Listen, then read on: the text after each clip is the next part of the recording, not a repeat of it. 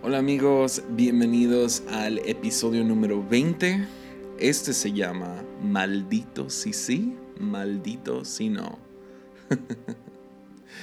Ah. Ah, una de las cosas que creo que gente más, no sé, de lo que más me han hablado cuando alguien me escribe acerca del podcast de Armadillo, ah, mucha gente cita el primer episodio donde ah, presenté la idea de mantras o declaraciones personales o frases que uno se repite a sí mismo como palabras que te pones sobre ti mismo, frases que, te centran o frases que, te ayudan a navegar con sabiduría. Y uh, esta es una de esas frases. El día de hoy siento que va a ser una enseñanza muy práctica. Ah, personalmente me ha ayudado muchísimo y estoy muy emocionado por compartirlo. Entonces, ¿qué tal sin más ni menos entramos a esto? El episodio número 20, maldito si sí, maldito si no. Y nos encontramos en el libro de Mateo, ah, capítulo 12, el Evangelio de Mateo, capítulo 12 y ah, nos encontramos con una discusión entre los fariseos, ah, los, maestros de la, de la, ley religiosa y Jesús. Y antes de dejar un poco de contexto, hoy en día ah, le echamos mucha, como diríamos en México, le echamos mucha carrilla a los fariseos. usamos fariseos como una etiqueta o una acusación hacia gente religiosa hacia gente que a lo mejor es un poco más conservadora en, su, en sus creencias o conservadora en cómo actúan o qué es lo que hacen y qué es lo que no. Entonces alguien pone algo en contra de tatuajes y rápido apuntamos el dedo y los llamamos fariseos o alguien no le gusta que no sé, que se baile en la iglesia o alguien no le gusta que haya luces o algo así. Y usamos la frase fariseo como que para acusar a gente religiosa, gente que que sería un poco más legalista o conservadora o modesta y, y la verdad no es, no es tan justo. Tenemos que darles un poco de, de gracia tanto a esa gente conservadora y a los fariseos. Entonces, si te pones en los tiempos de Jesús, tienes que considerar todo el contexto histórico y por qué existían los fariseos. A mí me gusta pensarlo así me, ha ayudado a enfocarlos un poco más y darles un poco más de gracia. El pueblo de Israel siempre tenía un... Ah, tenía una mala costumbre de, de entrar, tenían un ciclo pues. Y el ciclo era, uh, clamaban a Dios, por favor ayúdanos, y ah, cuando clamaban, entonces Dios los rescataba, los sacaba de donde estaban siendo oprimidos o esclavizados. Luego ellos se olvidaban de Dios, empezaban a adorar a otros dioses y luego caían en esclavitud o opresión otra vez y luego clamaban otra vez. Y es un ciclo que vemos en todo el Antiguo Testamento.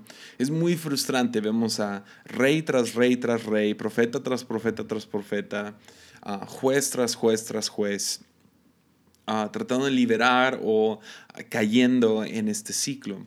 Y ah, Dios levanta ciertas personas para poder sacarlos de este ciclo, por lo menos por, por momentos. Y la manera que, que Dios trae juicio o Dios trae libertad es por medio de ciertos grupos ah, de líderes. Entonces, ah, primero fue por medio de Moisés, guerreros como, como Josué, Después de eso vemos jueces que se levantan e intentan mantener al pueblo de Israel ah, de, manera correcta y luego hay como que una mezcla entre profetas y luego, y luego hay reyes y luego profetas de nuevo ah, y luego pasan como 400 años, 500 años, mucho tiempo bajo la opresión de, de Babilonia, Siria, Grecia, Roma y ahora ya en el tiempo de Jesús se ha levantado un nuevo grupo de personas que quieren, que quieren regresar a Israel a sus caminos y son los fariseos. Entonces,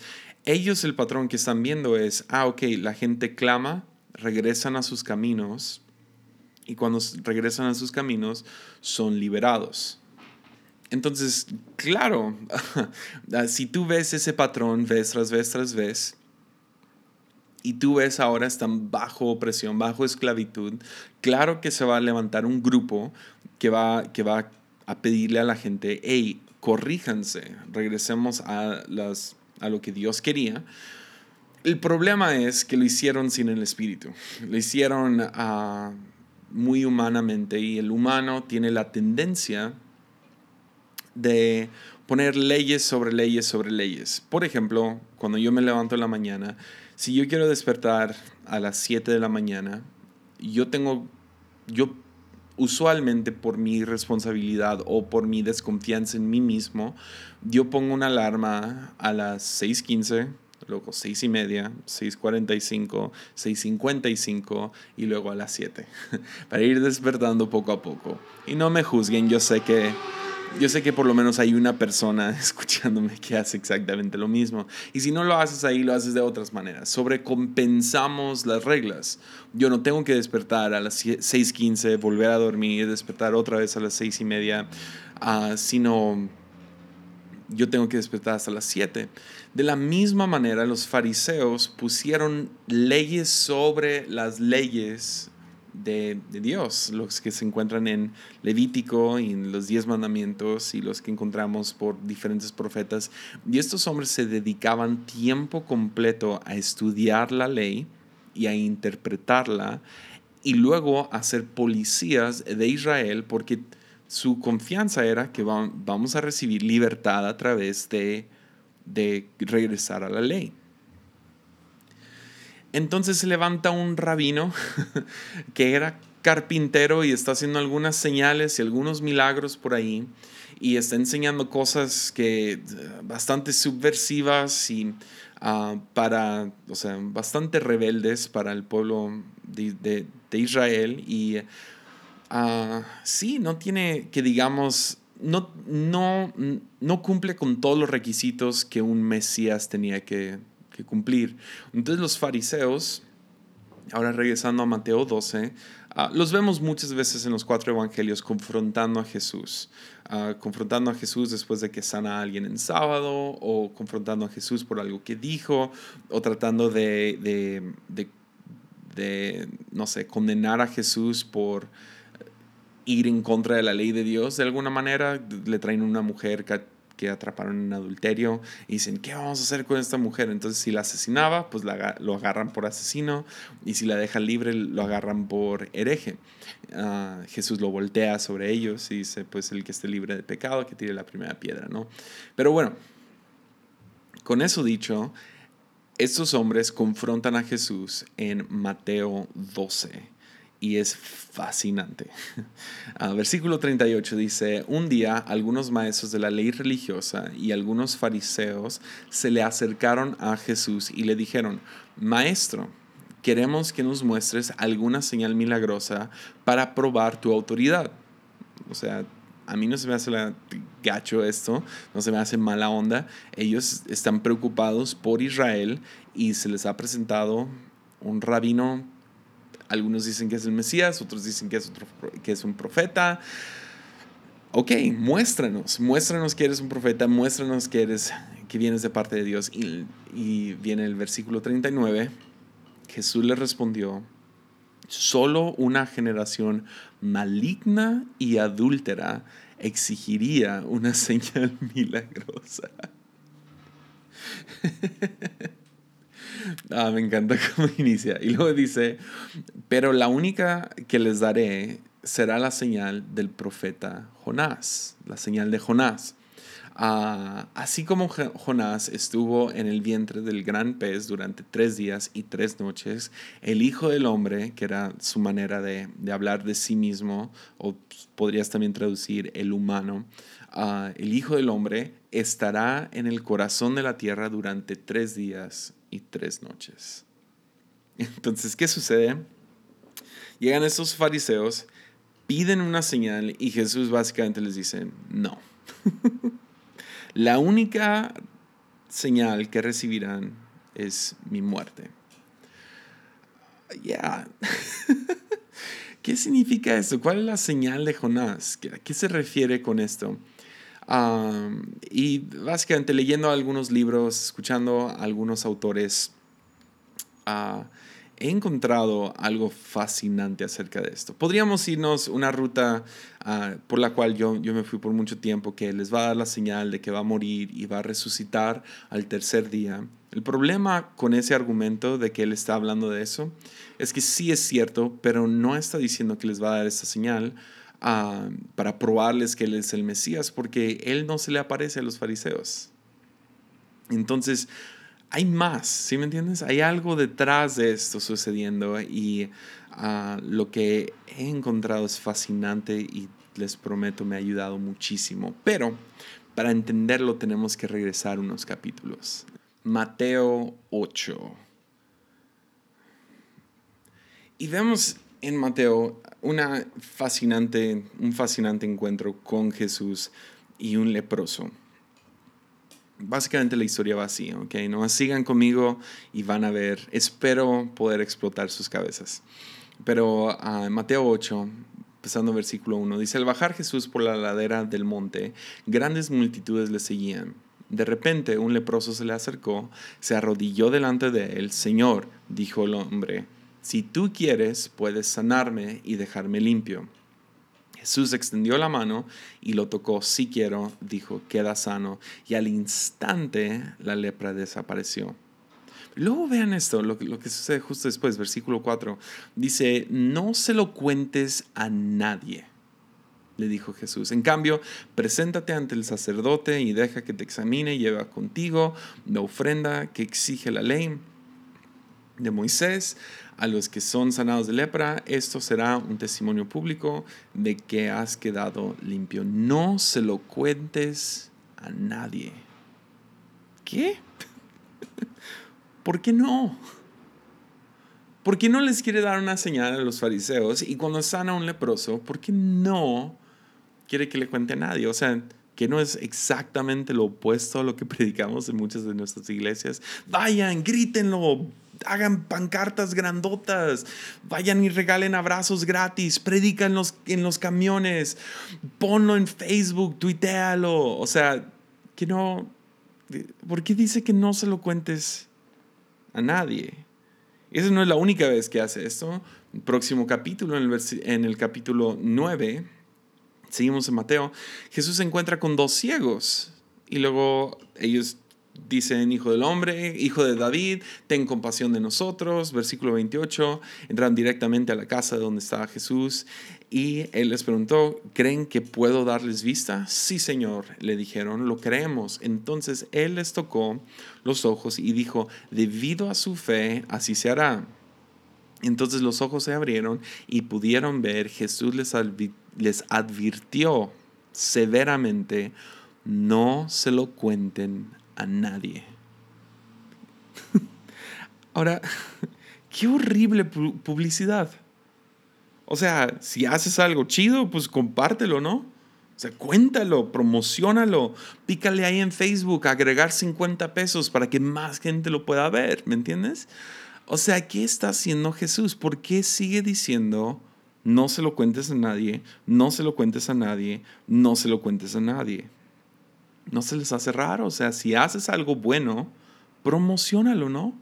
O sea, si, si, si, predicaste, pues tómate una foto. Si fuiste al gym, mínimo sube, sube Stay Fit, ¿no? O sea, si estás leyendo un libro, ahí, ahí pon cuántos libros has leído en el año. O sea, si vas a hacer algo bien, pues promocionalo para que gente te aplauda y que todo esté chido. Y, o sea, sí, ¿no?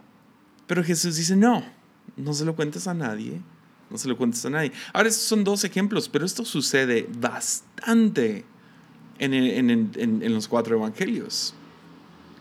Pero luego nos vamos a Mateo 11 y Jesús otra vez está, esto es, antes, o sea, estábamos hablando de Mateo 12, esto es Mateo 11, un capítulo antes, otra vez está con, con los fariseos y están pidiendo, o sea, dinos algo, bla, bla, bla, dinos, o sea, están pidiendo perdón, son los discípulos de Juan y están pidiendo también evidencias. O sea, nomás dínoslo claramente.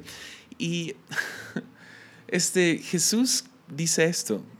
Dice, ¿con qué puedo comparar a esa generación? Versículo 16.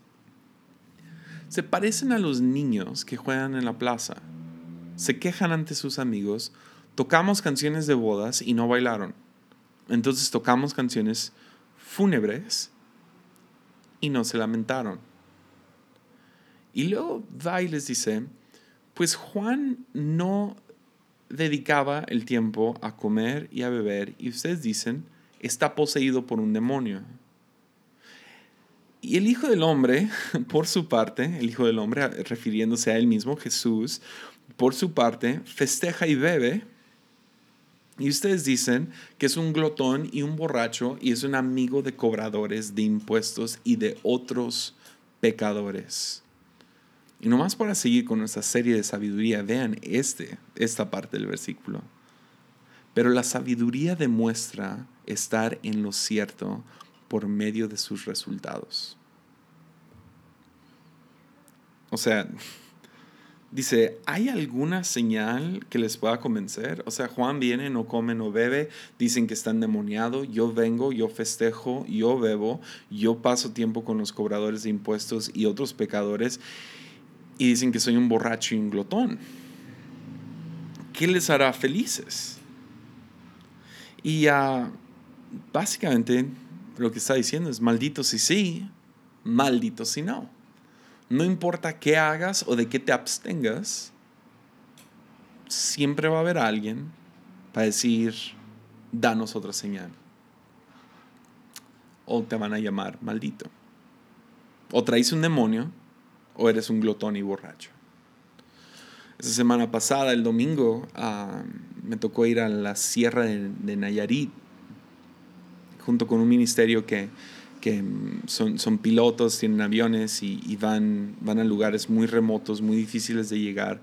Ah, para dártelo en contexto, de aquí de Tepic a Gavilanes, a donde fuimos, se hacen más o menos de 9 a 10 horas en carro. O sea, es algo muy difícil. Tienes que ir y quedarte en la noche y todo eso. Y es un poco complicado con la agenda, además peligroso.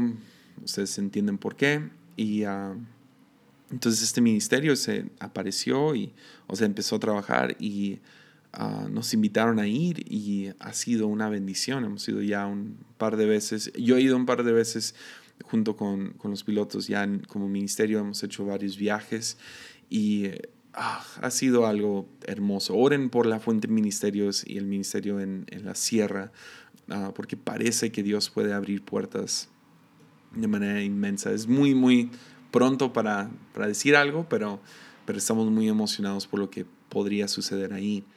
Y fue, fue hermoso, fue un tiempo buenísimo. Y uh, dije, ah, pues voy a, voy a estar grabando video con mi celular. Entonces estuve grabando video.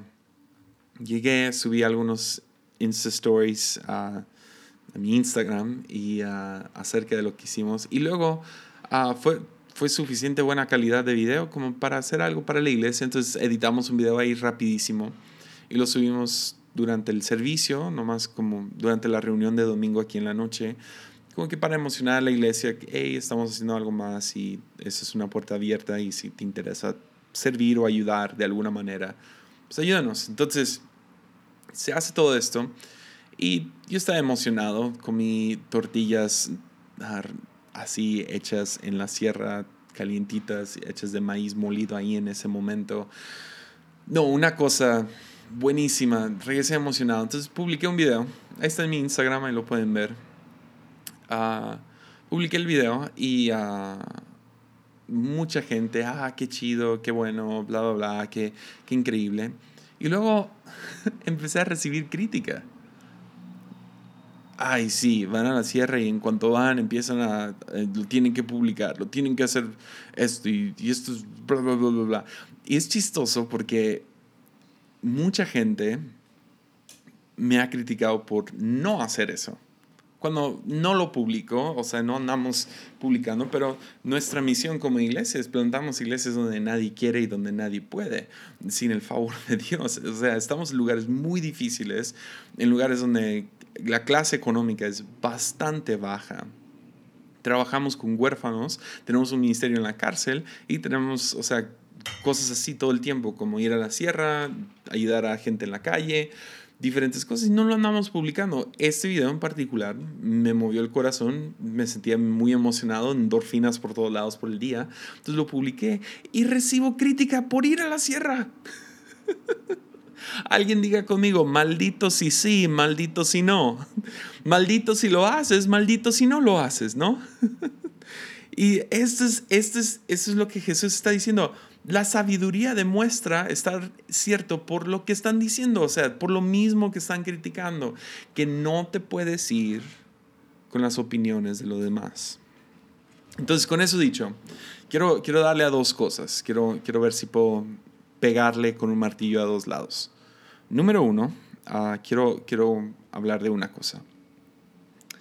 Señales le crean conflicto a Jesús. Me encanta esa frase.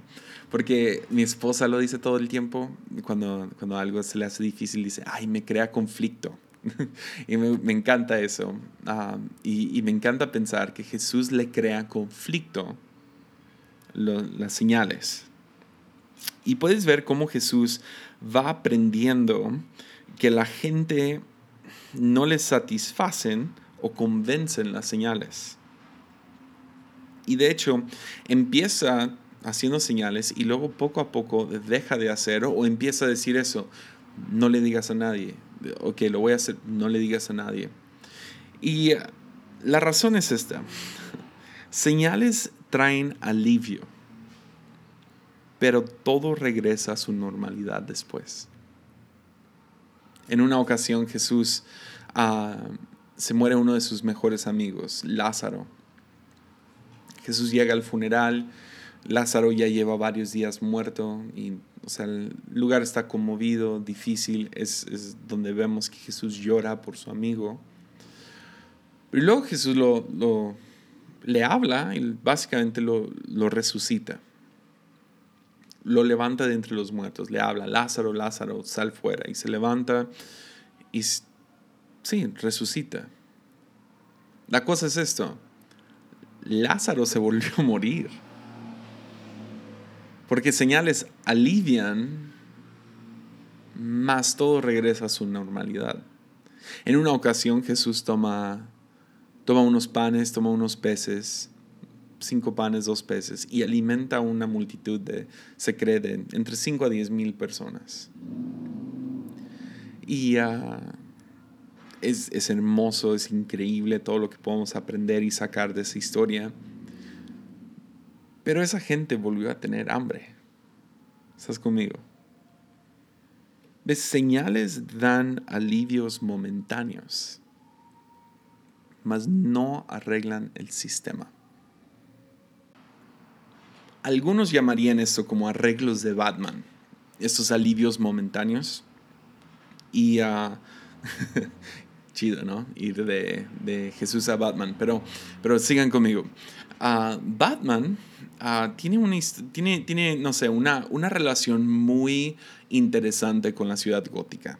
Ah, si te sabes la historia, es fascinante porque Batman, Batman va de ser el héroe a ser el villano, en, o sea, en, el mismo momento. Y la razón es porque Batman va detrás y soluciona algunos problemas. Entonces detiene a tales criminales de robar ese banco o de secuestrar al, no sé, al gobernador o hacer ciertas cosas. Entonces entra Batman y rescata a la ciudad gótica, ¿no? Y cuando los lo, rescata, uh, el problema es que no está, o sea, estos villanos o estos criminales van a volver a cometer crímenes. Entonces va a volver a un grupo criminal robar otro banco o secuestrar al gobernador o secuestrar a la novia de Batman o lo que sea. Entonces ah, lo hace de nuevo y de nuevo, pero luego al mismo tiempo hay otros villanos haciendo otras cosas. Entonces, a lo mejor está deteniendo un robo de banco acá, pero está sucediendo otro robo de banco del otro lado de la ciudad. Entonces, aunque Batman trae alivio al sistema y detiene dos, tres criminales, no está arreglando el sistema que está creando los criminales que están haciendo lo que están haciendo. ¿Me entiendes? Entonces, esto es a lo que se refiere de se tiene que arreglar el sistema. Entonces, este es el conflicto en el cual eh, se encuentra Jesús. Está haciendo señales, está sanando un, leproso aquí, está sanando unos, unos enfermos acá, está, está levantando a la hija de Jairo y está resucitando a Lázaro, está alimentando a esos cinco mil hoy. Pero el problema es que luego, luego, la gente empieza a exigir más. Porque señales traen alivio, mas no arreglan el sistema.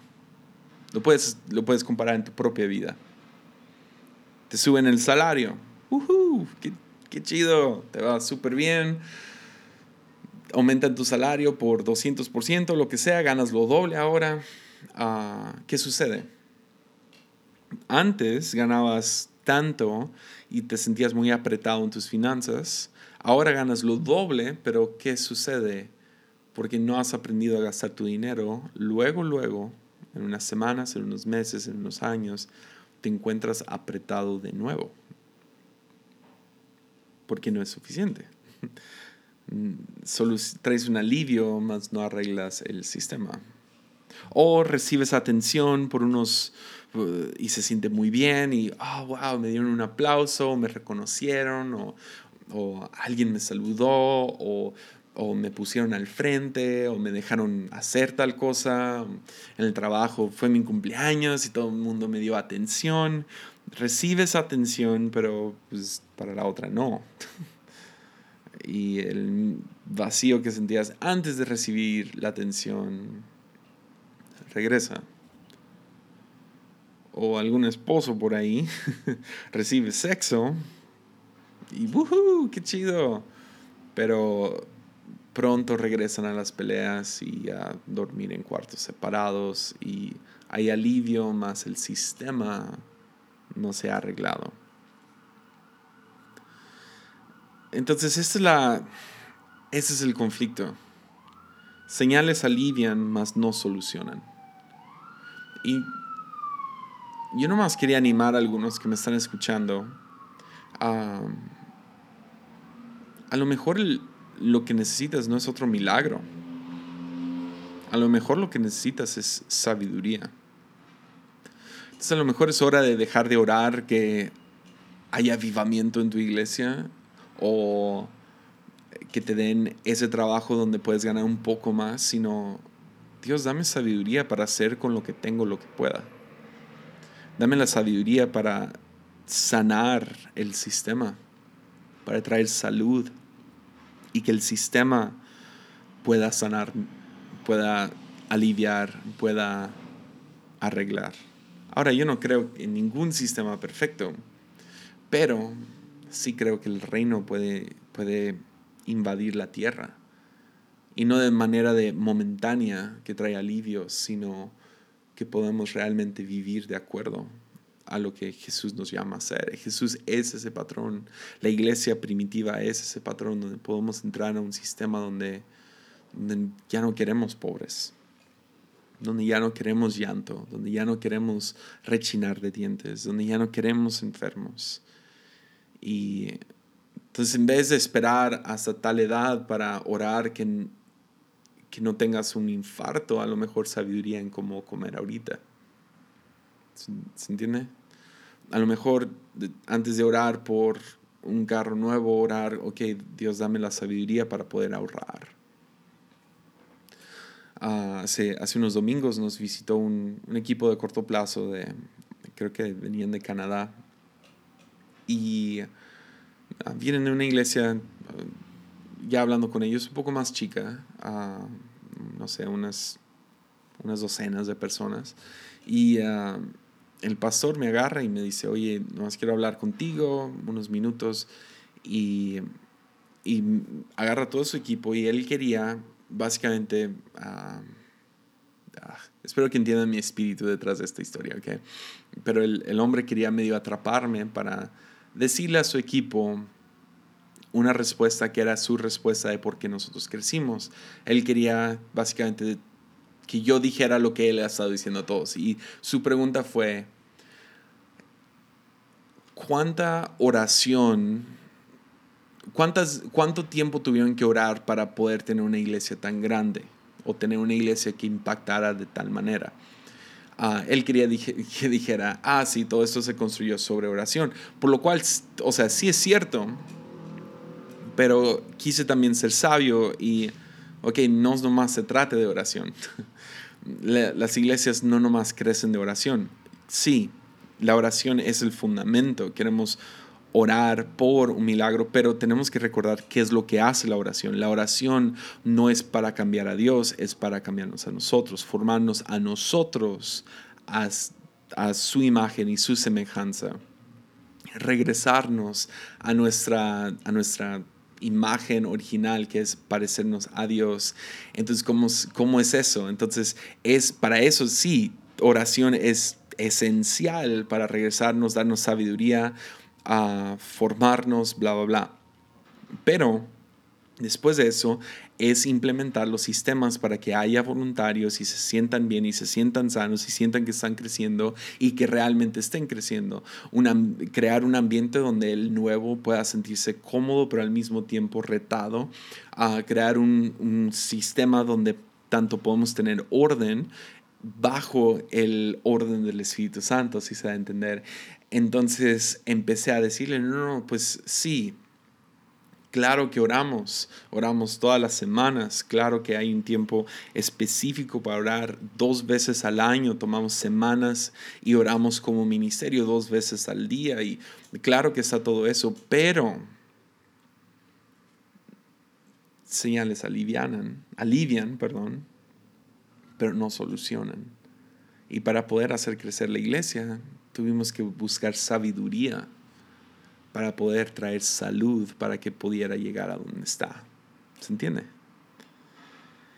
Entonces algunos que me están escuchando ahorita, los quiero retar a que dejen de orar por un milagro, una señal, y oren por sabiduría. Sabiduría y fe para poder tomar los pasos que Dios te ha llamado a hacer. Entonces, ese es un lado. Jesús tiene conflicto con señales, porque sí, señales alivian. Y Jesús teniendo el corazón, el eh, leproso le pregunta, si quieres puedes sanarme. ¿Y qué dice Jesús? Sí quiero, es lo que Jesús quiere.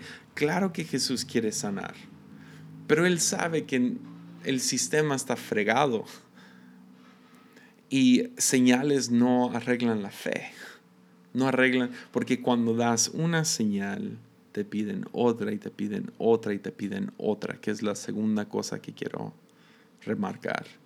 Y es esto. Estos alivios se vuelven adictivos. Se vuelven adictivos. Y no estoy nomás hablando de nosotros hacia Dios, que Dios nos dé señales, sino como personas nosotros queremos dar señales. ¿Cuál, qué, es lo que están pidiendo los, los, los fariseos? Muéstranos Muéstranos, compruébamos, compruébanos quién eres, compruébanos que vienes de Dios, compruébanos que eres inteligente. Y siento que todo el tiempo el mundo nos está exigiendo, pruébanos, pruébanos, pruébanos, pruébanos que sabes, que sabes que estás haciendo lo que haces, ¿no? Lo escuchas cada vez que predica un joven y dice, no, pues no voy a hablar de mí, voy a, voy a basar mi enseñanza en la Biblia, ¿no? Quieren probar, no, no, no, yo sé lo que estoy diciendo eh, sobre la Biblia. y todo el tiempo nos sentimos amenazados porque tenemos que probar nuestro valor, probar que somos, que somos buenos. O sea, yo, yo como predicador, subo, predico bien una semana, no me trae alivio, sino trae una exigencia injusta sobre mí mismo de que yo tengo que predicar aún mejor para la otra. Y se vuelve una se vuelve una carrera de ratas o una como que estás persiguiendo ese, esa zanahoria que está colgada enfrente a ti y porque tienes que complacer a la gente y probarles que tú mereces su atención o mereces su aprobación o mereces su admiración o mereces lo que sea. Y todo el tiempo tenemos esas voces que nos están diciéndonos, muéstranos lo fiel que eres, muéstranos lo, lo, lo bien que vistes a tus hijos, a ver, enséñame qué tan qué tan chido enseñas, a ver qué tan fregón eres, a ver aconseja, a ver vive, a ver enseña, a ver qué tan modesto eres, a ver qué tan humilde eres y todo el tiempo están exigiendo prueba tras prueba tras prueba y Jesús dice, no, no, no, no, no, yo no voy a jugar ese juego, la única cosa que les voy a dar es la señal de Jonás. ¿Qué significa esto? Que voy a morir a todo el sistema. Yeah. voy a morir al juego. Yo no tengo que probarles nada.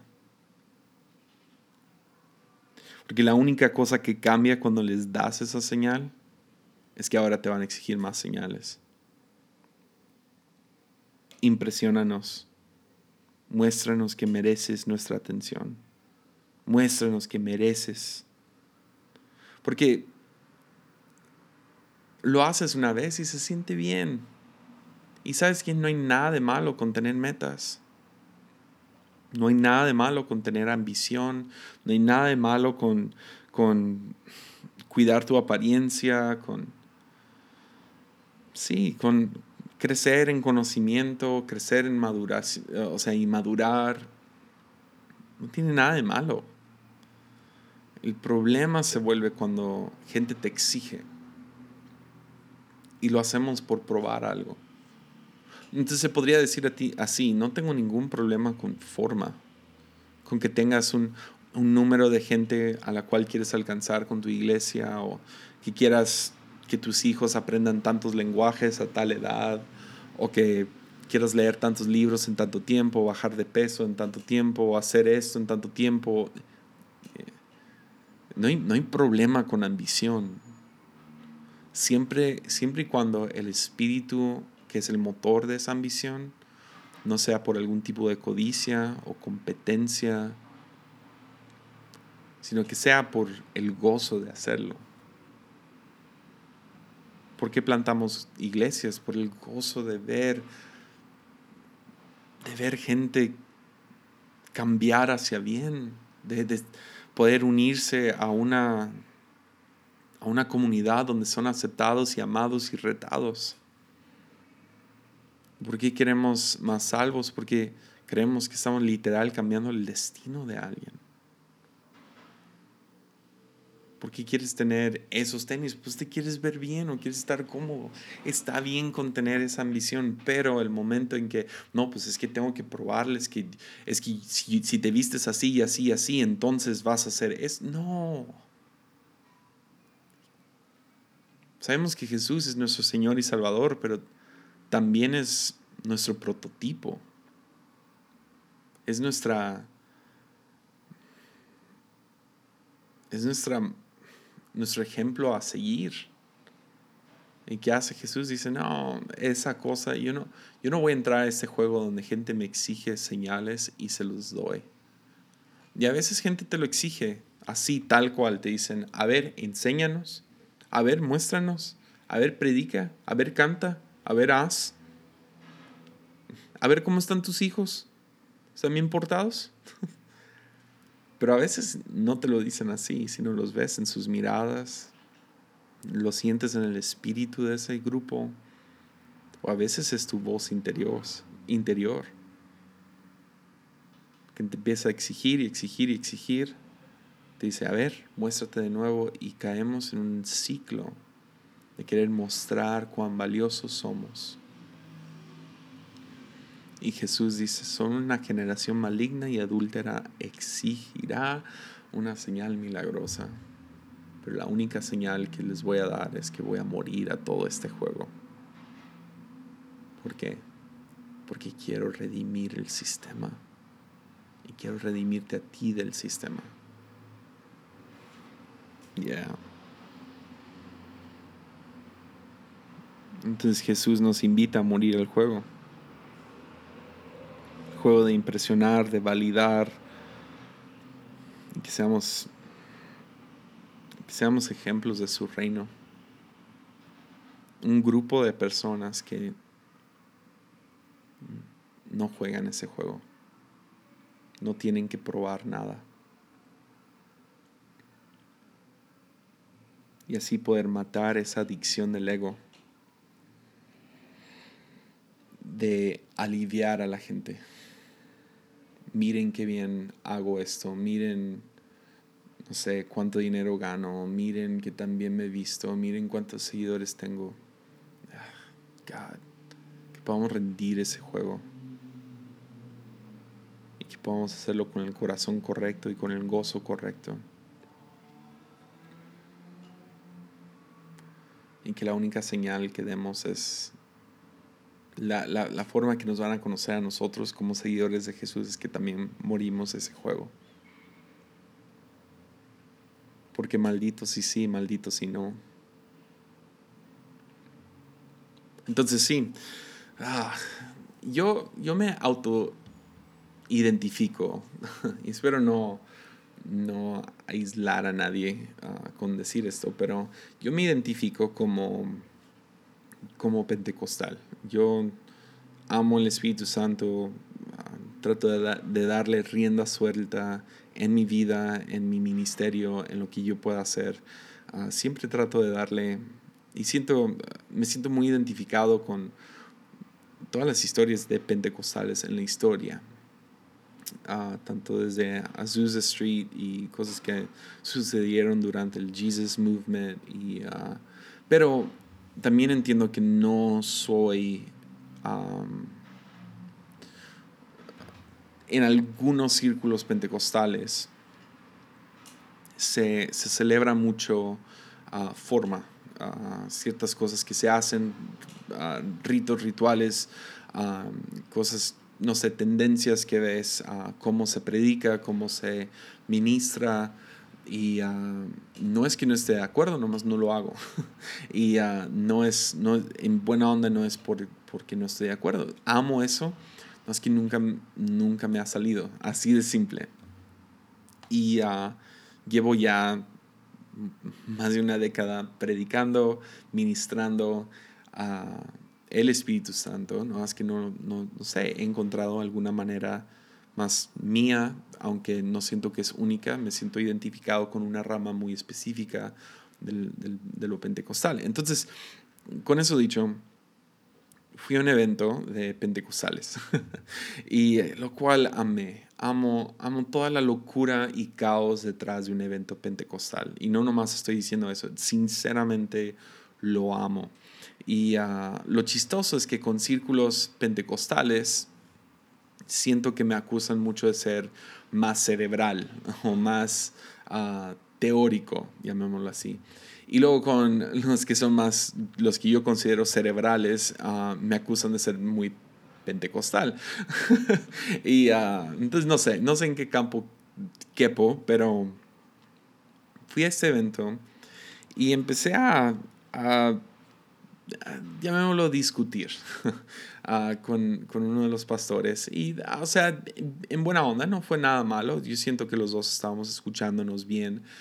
Y uh, una de las, no sé, yo creo que va a ser una de las cosas más feas de, del 2019, 2015 para acá, va a ser que hay una etiqueta sobre lo que, lo que es la iglesia ahorita que no sé, una rama de cristianismo que llaman la iglesia relevante. Ves, memes en todos lados y bla, bla, bla. Uh, y uh, viene por, por el libro del pastor Robert Barriger, a La iglesia relevante pero se cree, se cree en muchas ramas de pentecostal, de, de, los pentecostales, que los, estos relevantes no aman al Espíritu Santo, o no le dan rienda suelta, o no lo quieren uh, porque no es chido o algo así. Y eso es lo que estábamos discutiendo yo y el pastor.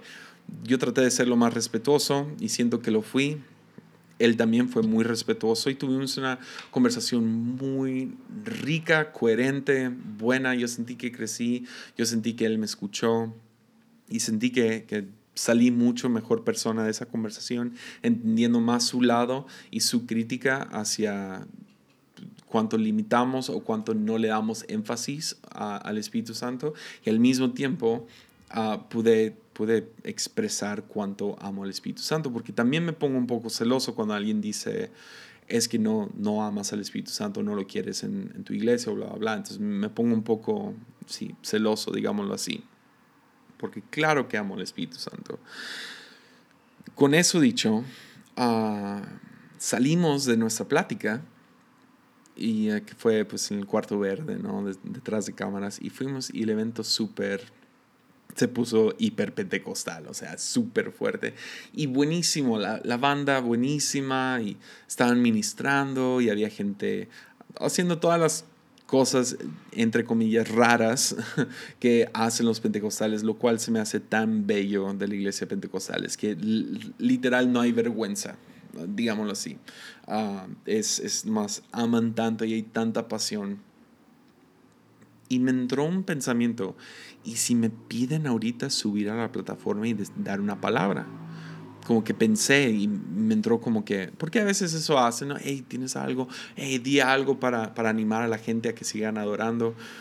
Y empecé a pensar en mi cabeza, ¿qué es la cosa más pentecostal que puedo hacer y decir para que me crean?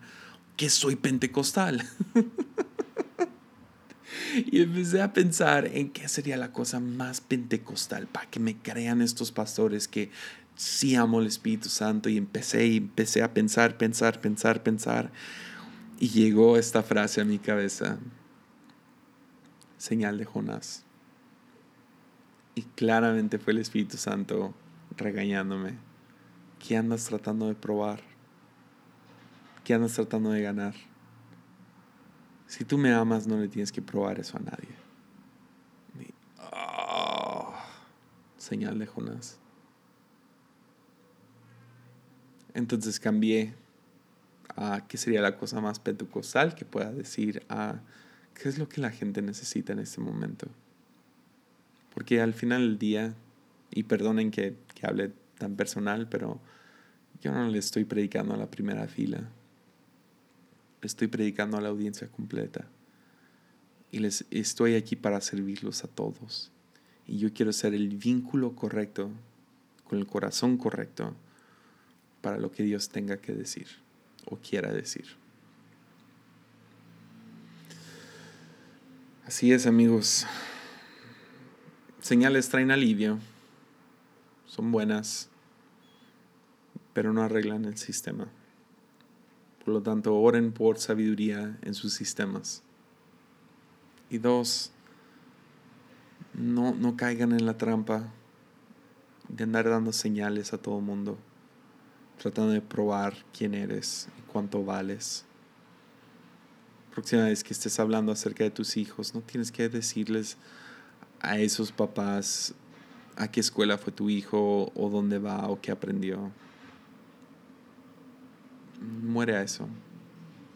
No hay necesidad de probar cuánto vales o qué es la cosa que más has logrado. Porque si funciona, si, si dicen, si no dicen, ay, qué presumido y se voltean, si no hacen eso y si se encuentran, wow, qué, qué increíble eres, no te van a pedir más señales. Porque no alivian. Digo, solo alivian, no arreglan. Entonces, muere el juego. Vayamos con Jesús a la tumba y esperemos que Él nos resucite. Ya. Ya. maldito si sí, maldito si no. No tienes nada que probar. Ánimo.